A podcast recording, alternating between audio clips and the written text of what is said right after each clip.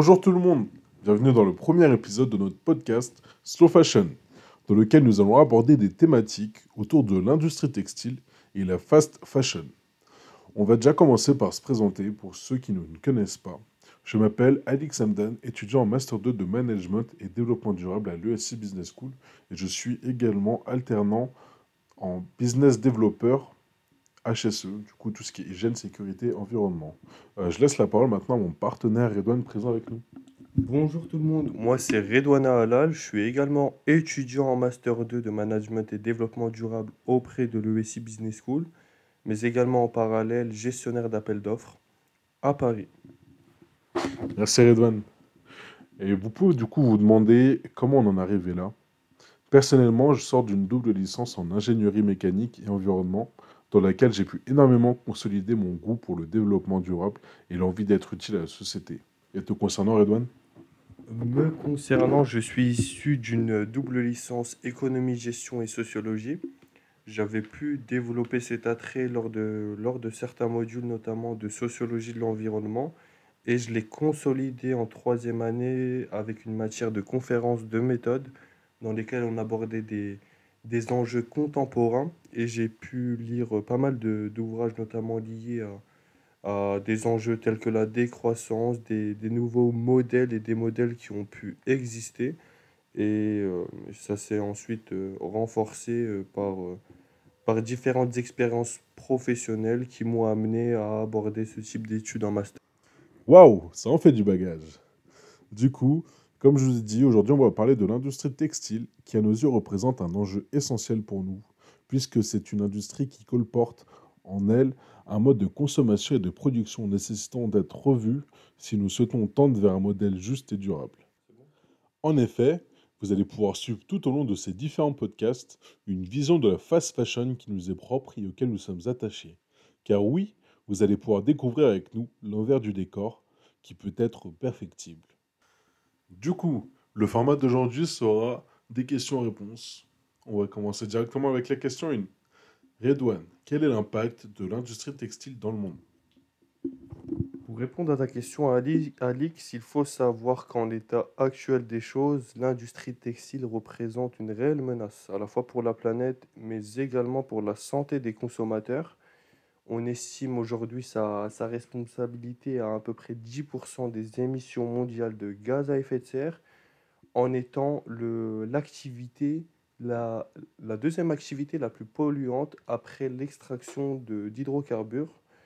Il faut savoir également que cette industrie textile concentre 11% des utilisations de pesticides et concentre également un cinquième de la population des cours d'eau.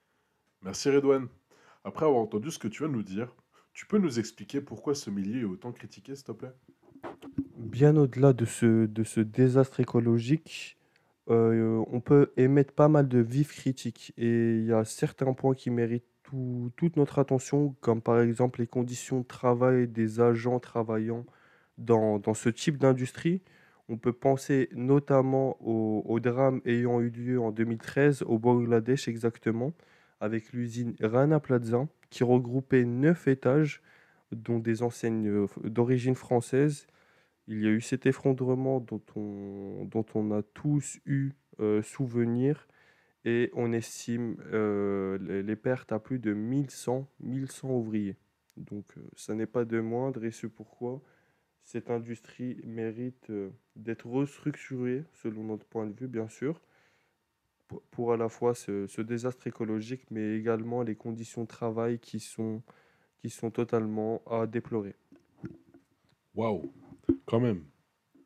Très bien. Maintenant, si tu peux nous reporter cela à notre échelle, quel est le mode de consommation et de production en France? Alors, cette fois-ci, à une échelle nationale, il faut savoir qu'en 20 ans, les quantités en France mises sur le marché ont totalement doublé pour atteindre aujourd'hui 2,88 milliards de vêtements. Or, euh, dans le cadre des accords de Paris, on aurait dû voir ce point abaissé à 5 points exactement. Donc aujourd'hui, ce qu'on peut dire de, de, du marché national français dans, ce, dans, dans cette industrie, il faut savoir qu'on apporte énormément, énormément, puisque 96% de ces biens sont importés depuis l'étranger.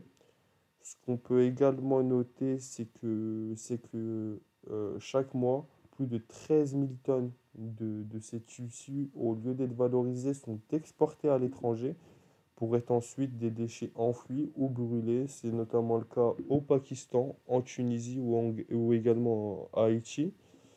Euh, qu'est-ce que, qu'est-ce qu'on peut noter également sur le comportement et le mode de consommation français? C'est que les Français achètent en moyenne 10 kg de vêtements par an pour n'en recycler que 3,4 kg. Ça fait quand même pas mal de déchets tout ça. On peut se demander dès lors, Redouane, pourquoi cette tendance systématique à délocaliser cette industrie?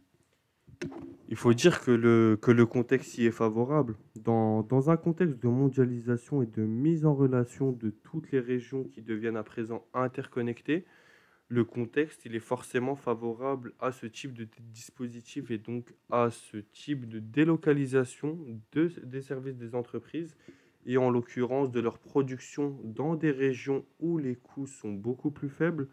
De ce fait, cette mise en relation devient une mise en hiérarchisation, notamment des pays du Nord vers les pays du Sud.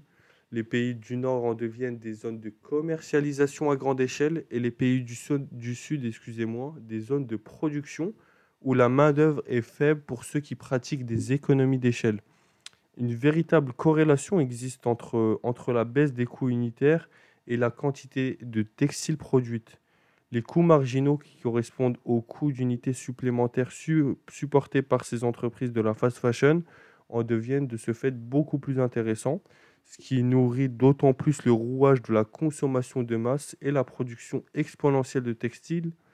On peut penser, euh, on peut penser par exemple au modèle toyotiste où on en est bien plus loin où notamment la production suit la tendance de la demande et ce qui évite par l'occasion euh, de, de, surproduire et le gaspillage qui en découle. Les images tournées auprès d'ateliers de couture dans des régions comme celle du Bangladesh ou encore du Sri Lanka laissent toujours porter à croire que, que le modèle Fordiste existe. Les employés ne possèdent aucune flexibilité, généralement réduits qu'à une seule tâche déresponsabilisant d'ailleurs toute leur valeur travail, le tout au profit de ces firmes qui continuent d'accroître leur rentabilité et en, accroîtrant excusez-moi, par l'occasion le fossé déjà existant entre les pays du Nord et les pays du Sud. Mais pour répondre à ta question, Alix, en une seule phrase, pourquoi délocaliser? Pour tout simplement euh, aller rechercher une main-d'œuvre beaucoup plus faible qu'ici dans les pays du Nord. Ok. Merci, Redouane. Merci beaucoup.